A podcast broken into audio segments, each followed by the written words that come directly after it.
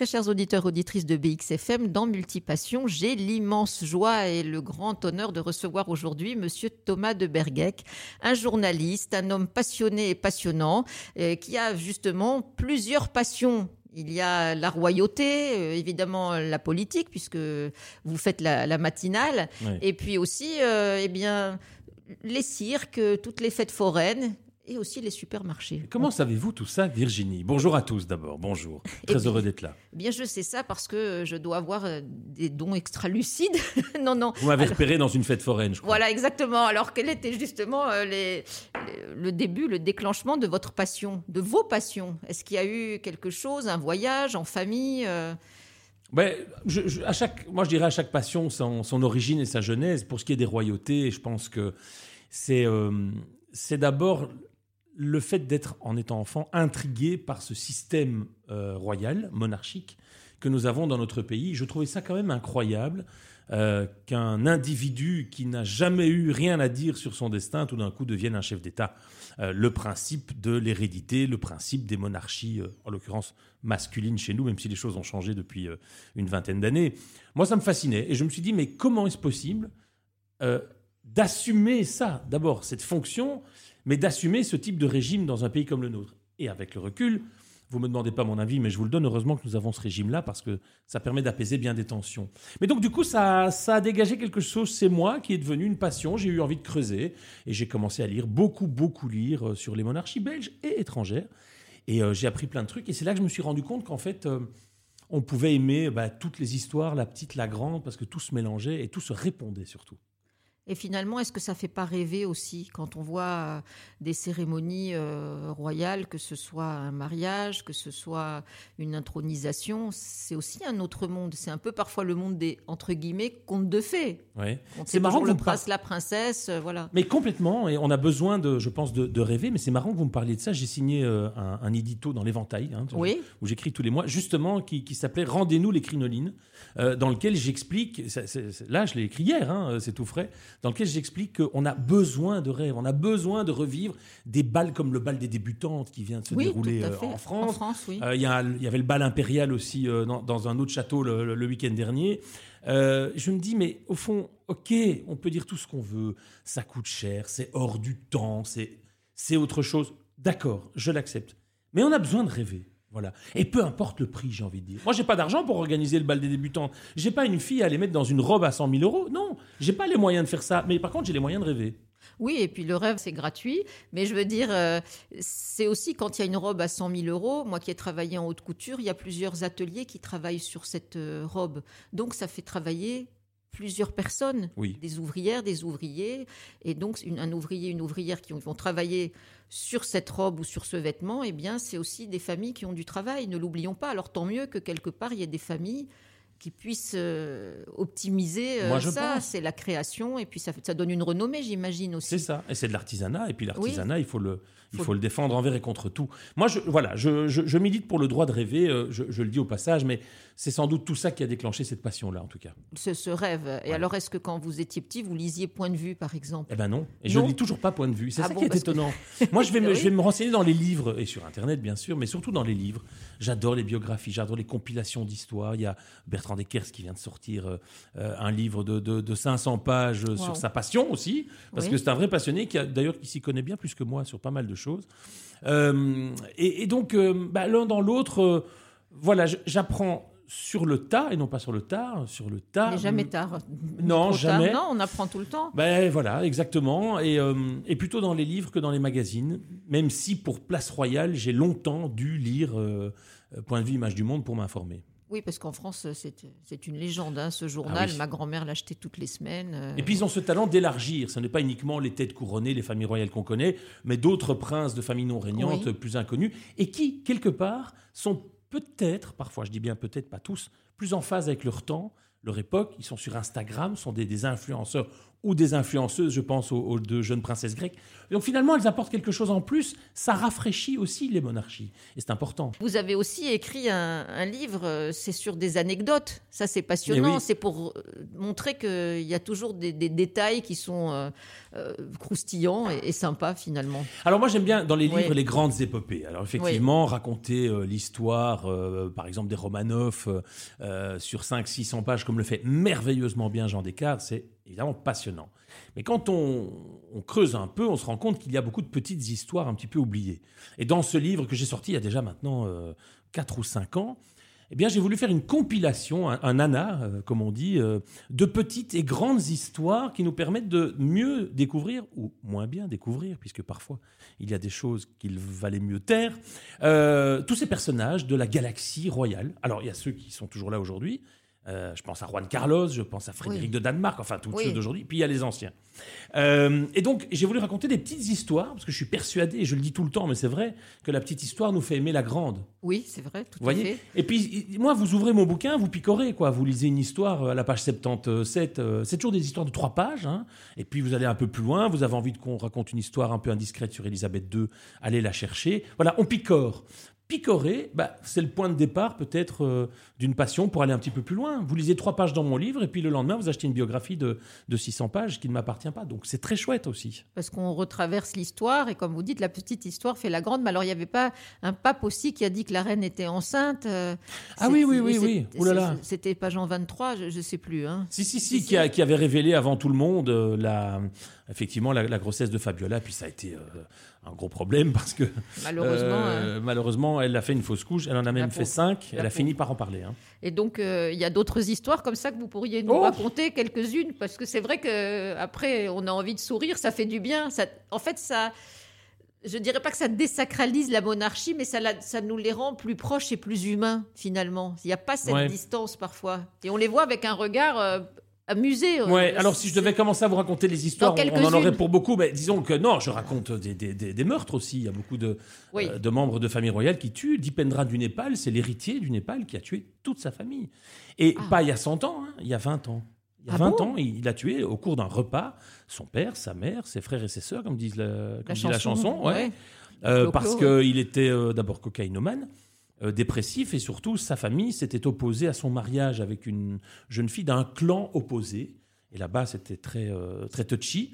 Et donc, il est arrivé avec une arme, il a des Kalachnikov, il a balancé euh, tout le monde. Enfin, c'était un, c'était un drame. Il y a 20 ans, le prince Philippe avait été invité au Népal par ce- cet héritier pour faire des tours en hélicoptère et découvrir le pays. Donc, il était proche de la famille, notre famille royale aussi.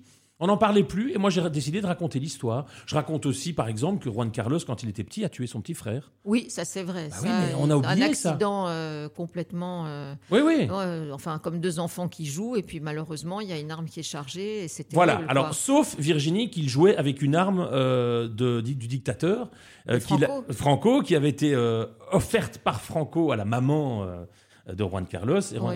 elle, a, elle a eu l'intelligence de lui donner une arme chargée, c'était pas très malin. Euh, non, en général, les enfants, il vaut mieux qu'ils aient pas d'armes chargées, mais alors. Je vais encore vous en raconter une autre, puisque moi, vous Oui, voulez oui. ça. J'aime beaucoup l'histoire de Gisèle Pascal, par exemple. Gisèle Pascal, qu'on a tous oublié, qui est une comédienne française. C'était pas avec euh, Régnier? Oui, Merci, oui. voilà, Régnier de Monaco. Voilà. Grand amour de Régnier, Oui. mais il se disait sur Monaco, et c'est euh, notamment la princesse Antoinette, la sœur de Régnier, Oui. euh, qui racontait qu'elle ne pourrait pas faire d'enfant, qu'elle était stérile. Et donc elle a tout fait pour intriguer, comme on dit, pour éviter que Régnier euh, ne se marie avec Gisèle Pascal. Ce que voulait Antoinette, c'était mettre sur, sur le trône son fils Christian de Massy, euh, Oui. pour que, en me disant, voilà, si jamais euh, Régnier n'avait pas de, D'héritier. alors voilà, donc elle a dit, elle est stérile. Finalement, en espérant que Régnier resterait avec elle. Et puis finalement, la raison d'État a fait que Régnier l'a quittée pour rencontrer Grace. On connaît toute l'histoire avec Grace Kelly. Et pour la petite histoire, la Gisèle Pascal, elle a eu des enfants plus tard avec Raymond Pellegrin, grand comédien, la voix de Fantomas, euh, qui a fait une très belle carrière. Ils sont morts tous les deux la même année. Ils sont tous les deux enterrés euh, l'un à côté de l'autre. Ils sont morts à quelques mois d'écart il y a une dizaine d'années. Enfin, c'est fou, hein, je veux dire, fou, parfois les, les intrigues comme ça, on pense euh, à la cour, je sais pas, de Louis XIV, Oui. les courtisans, et puis aussi parfois, j'ai un livre sur les bagues à poison qui était, euh, Ah voilà, ça, ça, on pourrait évoquer ça, parce que dans les accessoires, finalement, on empoisonnait son voisin ou quelqu'un qui dérangeait. euh, c'est- fou, enfin, je veux dire. Vous, vous savez avez- d'où vient le chin-chin hein Quand on fait chin-chin, on partage les, les liquides des, des, des, des- Ah, des- verres pour Oui. éviter justement l'empoisonnement. Si vous partagez votre verre et que vous, vous, vous giclez un Oui. peu de liquide dans l'autre verre et vice-versa, c'est la preuve qu'il n'y a pas de poison. Eh bien, écoutez, on fera tchitchine différemment maintenant.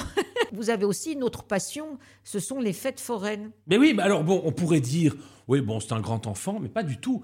Moi, ce qui me passionne dans, dans ces aventures de forains, et d'ailleurs, c'est marrant parce qu'il y a quelques jours, quelques semaines, RTL diffusait tout un documentaire euh, sur les, la vie des forains, que j'ai regardé avec beaucoup, beaucoup de, de plaisir. Euh, c'est la vie incroyable qu'ils ont aussi. C'est une question de destin, finalement, quand on réfléchit. Il y a Oui. le destin des têtes couronnées, mais il y a le destin de ces familles qui se déplacent de ville en ville, qui vivent dans des caravanes encore plus belles que vos maisons. Enfin, c'est c'est incroyable, hein, c'est vraiment des palais euh, sur roues. Et qui, euh, qui passent leur temps à, à monter, démonter leur métier forain. Et moi, quand j'étais enfant, et ça m'a poursuivi à l'adolescence, j'allais les voir installer leur manège. En fait, c'est ça qui me passionne, c'est les voir construire leur manège. Partir de rien, vous êtes sur une place, la place de votre village, il n'y a rien, il y a des pavés. Et puis tout d'un coup, pièce par pièce, à l'époque c'était vraiment pièce par pièce, en, les- en essayant de mettre à niveau tous les, vous Oui. savez, tous les- toutes les petites pièces du carrousel, on finissait par construire un, un manège enchanté. Je trouvais ça assez incroyable et j'ai même, quand j'étais adolescent, proposé mes services à un monsieur qui avait un carrousel et un Luna Park près de chez moi à Uccle. Et il m'a engagé, je il me payait 200 francs de l'heure, j'a- j'avais 15 ans, et je l'aidais à monter et à démonter le carrousel. Mais qu'est-ce que j'aimais ça? C'est une passion euh, qui est géniale parce qu'il faut dire que c'est le manège enchanté, mais c'est aussi euh, très sécurisé. Oui, parce oui. qu'il y a aussi cette part euh, qui est importante euh, de risque et de sécurité. C'est juste le rêve, mais derrière le rêve, il y a beaucoup de, de travail. quoi. Ah oui, oui, c'est un vrai métier. Un Luna Park, par exemple, c'est un, camion qui se déplie. Aujourd'hui encore, c'est un camion, la taille d'un camion qui Ouais.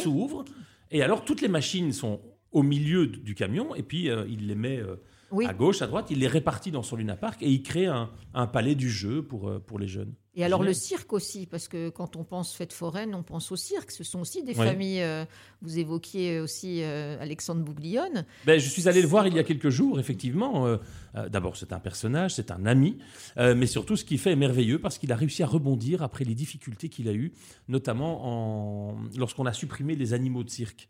Oui, ça a été difficile parce que, comme il expliquait, lui, il grandissait avec eux. Mais oui. Voilà. Il a commencé avec des lions, puis des tigres, il y a eu des éléphants, maintenant il n'a plus rien. Il y a eu des ours aussi. Ah, je lui ai dit, est-ce que c'était... Oui. Oui. Est-ce que ce D'ailleurs, c'était des montreurs d'ours au départ. les Oui, oui, tout hein. à fait. hein. Mais je me dis, pourquoi est-ce qu'on ne pourrait pas aller plus dans la nuance? Pourquoi ne pas se, se dire, ben, les chiens, par exemple, les chiens, ils sont heureux dans les caravanes, ils sont pas enfermés dans des, dans des cages. Je Non. comprends pour les cirques que les tigres dans des cages, c'était pas génial au milieu de la place Flagey. D'accord, évidemment que je comprends. Mais les chiens, pourquoi est-ce qu'on a même supprimé les, les numéros de cirque avec des chiens? Moi, je trouve ça génial. Le chien, il est heureux, hein Oui, parce qu'il y, y a les chats aussi. Mais c'est radical, on a tout supprimé. Tout ça, je comprends pas. Oui, bah, disons que pour les dresseurs, c'était les dompteurs. euh, c'est vrai que ça, ça fait aussi terminer euh, tout, un, Ah tout oui. un métier. Mais euh, Alexandre Bouglione m'avait expliqué un jour qu'il y avait des éléphants qui étaient partis de leur côté dans un bois. Et quand ils ont entendu la musique, ils sont revenus tous ensemble dans le chapiteau. Quoi. Donc, c'est. Voilà. Ça n'en fait pas des animaux malheureux, du non, coup. non, non. Et du coup, si les gens voyaient des animaux comme ça, des éléphants dans la forêt, ils ont peut-être eu un petit peu un choc. Mais voilà, les éléphants sont revenus parce qu'ils connaissaient. Donc, euh, C'est merveilleux, hein. la- Cela dit, Alexandre a, a reconnu quand même, euh, il y a quelques mois, il a reconnu qu'effectivement, c'est mieux pour les animaux qu'ils ne soient pas dans des cirques. On est bien d'accord là-dessus. Moi, je voudrais juste qu'on fasse un peu le, la part des choses. la part des choses, parce que tous les animaux ne doivent pas être logés à la même enseigne. Oui, et puis en général, ils grandissent, euh, parce qu'il m'avait expliqué que les, les oursons, ben, quand il était euh, petit, il était déjà avec des oursons. Oui. Donc, après, grandissait. Mais je veux dire, c'est, en fait, c'est une famille.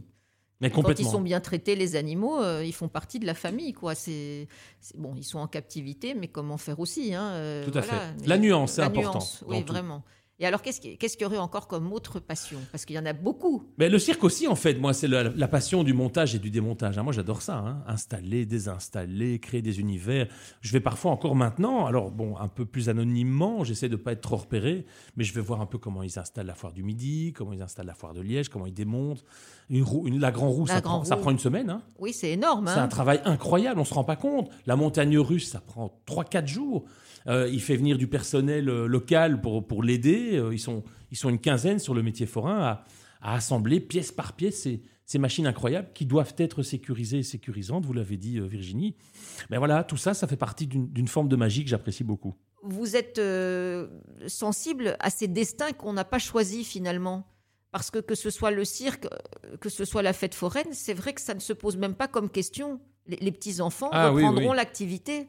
Oui, C'est quand vous ça. avez vécu là-dedans, C'est effectivement. comme ça, euh, c'est une évidence. Bien sûr, oui, c'est une évidence, tout à fait.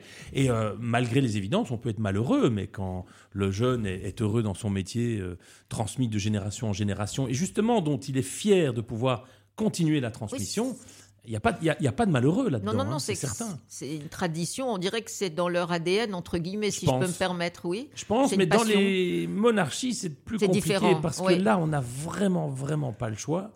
Ou alors, il faut, comme par exemple Édouard VIII, mais ça remonte un petit peu, carrément sortir du rang. Mais alors, vous êtes le, le banni de la, de la monarchie. Et... Avec Wally Simpson. Ah oui, Ah parce oui. que là, là, là, il a décidé, lui, de carrément de, de tout, de tout arrêter.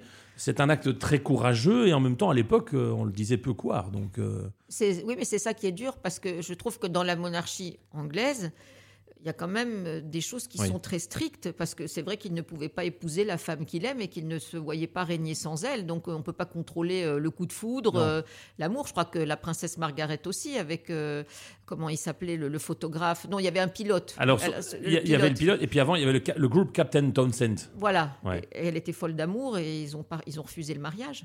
Ah oui, exactement, oui, tout à fait. Elle en a beaucoup voulu, euh, d'ailleurs, à sa sœur à l'époque, Elisabeth II. Mais c'est vrai que dès le moment où vous avez un destin et que vous décidez de marcher à côté euh, de ce destin, là, il faut, il faut assumer derrière. Et c'est vraiment pas simple. Margaret, euh, au Royaume-Uni, ça l'a complètement démoli, hein, Oui, cette vraiment, histoire. Alors c'est vrai qu'elle a épousé après euh, un autre homme et que les choses se sont plus ou moins bien passées, mais elle a fini toute seule tout de même. hein. Oui, parce que euh, elle aimait ce premier Ouais, ouais, ouais. euh, amoureux, c'était le coup de foudre et on l'a empêché de l'épouser. C'est dur de, de casser les rêves d'une jeune fille au nom de, de la monarchie aussi. Et je pense à la princesse Soraya en Iran, la princesse aux yeux tristes, parce qu'en fait, comme elle ne pouvait pas avoir d'enfant, le chat, le chat d'Iran euh, l'a répudiée aussi. il faut savoir ça. Elle a fini toute seule à Paris.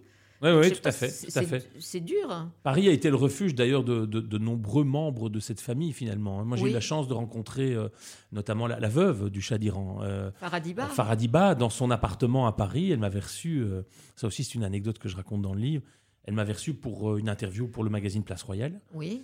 Euh, et euh, elle me raconte toute son histoire, l'exil, la mort de son époux. terrible euh, en Égypte. Oui, oui, oui, très peu de temps après l'exil Oui, oui. d'ailleurs, hein, c'était Ouais, ouais. terrible. Elle a perdu une fille aussi. hein.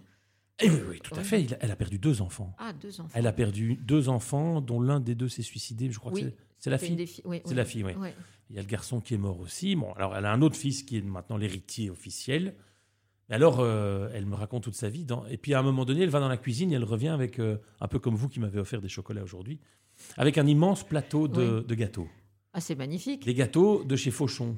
Ah oui, il y avait Fauchon et Diard à Paris, oui. Alors donc, elle arrive avec ça et on la filme évidemment. euh, je dis, ah, je lui dis, euh, vous attendez euh, des gens, vous allez avoir un goûter. Elle me dit, mais non, c'est pour vous. J'ai été chercher les gâteaux pour vous. Donc on, on a reçu un goûter officiel de l'impératrice d'Iran. Vous imaginez un peu? C'est magique. Mon, caméraman, il lui filmait tout ça et j'ai dit, mais tu te rends compte qu'on est invité à, à goûter chez l'impératrice d'Iran? Oui, c'est hein. Magnifique, je veux dire, ça prouve aussi sa, sa noblesse de cœur et Oui. sa noblesse d'âme, parce qu'on peut pas dire qu'elle a été vraiment épargnée. Elle a eu une vie. Voilà, c'est aussi des destins qui sont euh, fracassés. Bon, en même temps, pour aller Bon. chez Fauchon, faut pas être fauché. Ah, ça c'est drôle. Ça c'est un jeu de mots. euh, ça c'est pas mal. Et pour aller chez Diard, il faut pas être anard. Non, enfin, je sais pas. dis- exemple. voilà, je dis ça comme ça en riant. Mais en tout cas, ça prouve ce- cette grande dame, parce oui. que je veux dire. euh, Non, non, elle s'est livrée totalement. C'est vraiment quelqu'un de, de- Je pensais qu'elle n'accepterait pas mon interview parce que reparler de tout ça, ça je sais que ça, ça lui va loin. Oui, tout à bah, fait. Il y a de quoi, oui. Mais pourtant, elle avait, elle avait envie euh, de, de tout me raconter. Ça a duré très longtemps et ça a été compliqué de faire des coupes pour faire un reportage au final, Mais ça prouve aussi que c'est un destin légendaire. Je pense. Voilà, c'est des personnages Ah qui oui. vivent des, des vies hors. euh, hors Couronné du par temps, son couronné- époux, vous imaginez Oui, quand oui, même. Un peu comme. Je crois qu'il s'était inspiré du sacre de Napoléon. Ouais, ouais, ouais. Pour, pour la couronner avec euh, bon les. Mais dans une république comme celle-là, oui, bon, c'était compliqué, hein. Oui, bah, ça a été euh, terrible, hein, je veux dire. Mais bon, elle est quand même en France euh, où on a hébergé l'ayatollah Khomeini. Donc c'est aussi des contrastes de la France parfois. Hein, Oui. je vois là. Mais en tout cas, elle est là, tout comme Soraya qui a fini euh, euh, en, en France, à Paris. Alors on a évoqué eh bien les dynasties. on a évoqué aussi la famille de la fête foraine, du cirque. En fait, toutes ces familles. Euh, qui nous font rêver, parce que euh, bon, parfois il y a des destins qui sont quand même euh, dignes de, de légende, hein, des destins légendaires, mais ça nous fait rêver. Et là, on va évoquer encore d'autres passions que vous avez. alors, bon, il y, en a, il y en a beaucoup, bien sûr. hein. La, la radio, par exemple, est, est une de mes passions depuis très longtemps. Euh, la télévision, bah, j'en fais, ou j'en ai fait, en tout cas beaucoup, euh, pendant une dizaine d'années, euh, parce que c'était mon métier. Mais, mais la radio, c'est pas à vous que je dois le dire, c'est vraiment un, un- un univers et un métier passionnant. Moi, je trouve que pour faire passer des messages en ayant uniquement une voix, un ton, des mots, euh, il n'y a rien de plus magique. Il n'y a rien de plus magique. Et donc, euh, voilà, je suis content d'en faire un métier et que vous m'invitiez pour en parler. Mais c'est vrai que je vous avais parlé d'une autre passion un peu plus, un peu plus euh, particulière, c'est que, en fait, j'adore faire les courses.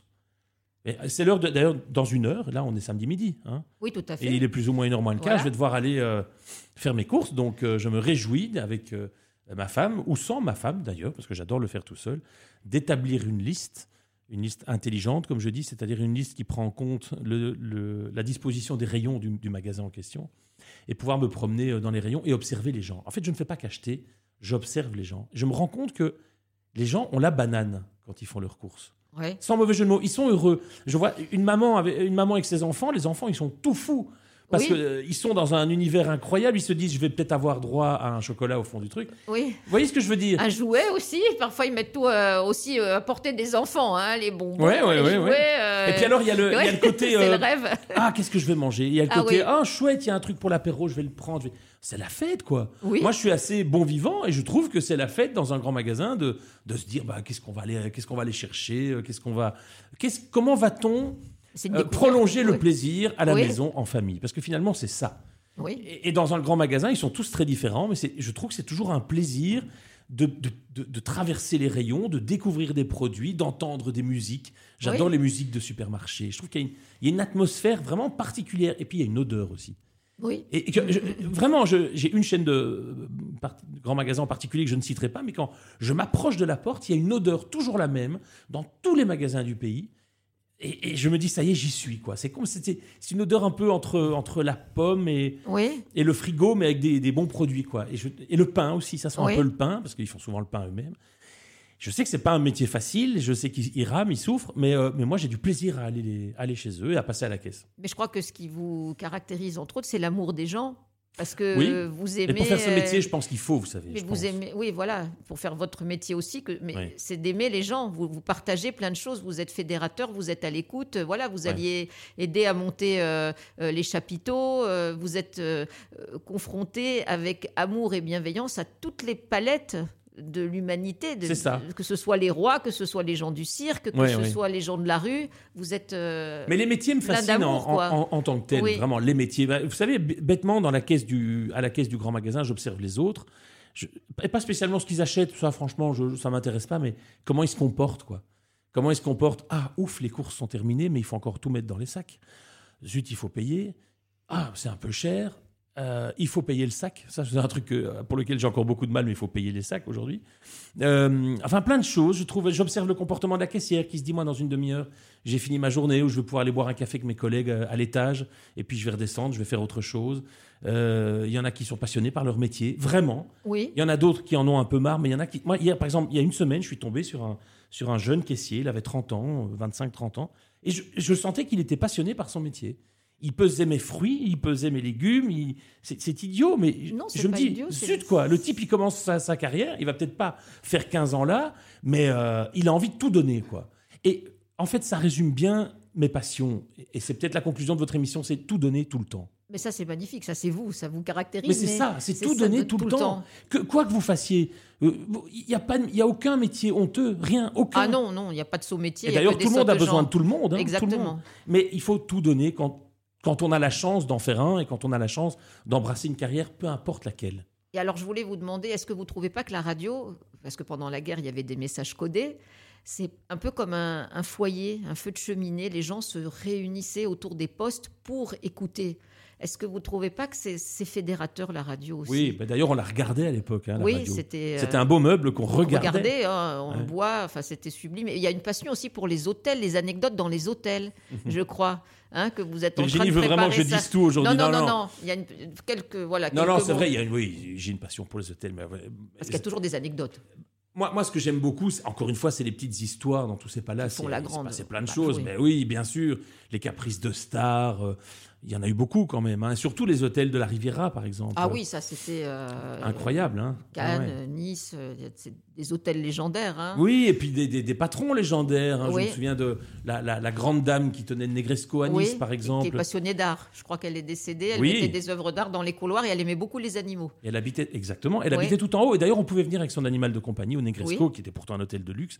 Elle observait, euh, elle vérifiait que son, ses employés, eux, soient toutes bien manucurées. Sinon, elle se faisait engueuler. Vous voyez, c'était à l'ancienne, quoi. Oui, mais ça, c'est fabuleux. Puis il y a des, destins aussi qui, qui, ont été marquants dans ces palaces. Hein, je veux dire. Elle donnait du monchou à tout le monde quand elle descendait dans son vieil ascenseur. Euh, les gens l'appelaient madame, évidemment. Elle s'appelait Jeanne Augier.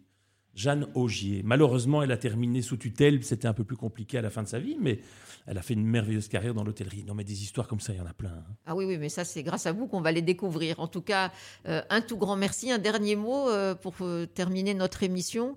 Mais écoutez, multi-passion, je crois que même si on n'en a qu'une, on a réussi sa vie. Ah bah alors c'est magnifique. Un tout grand merci d'être venu et puis à très très très vite. Merci beaucoup. À bientôt. À bientôt.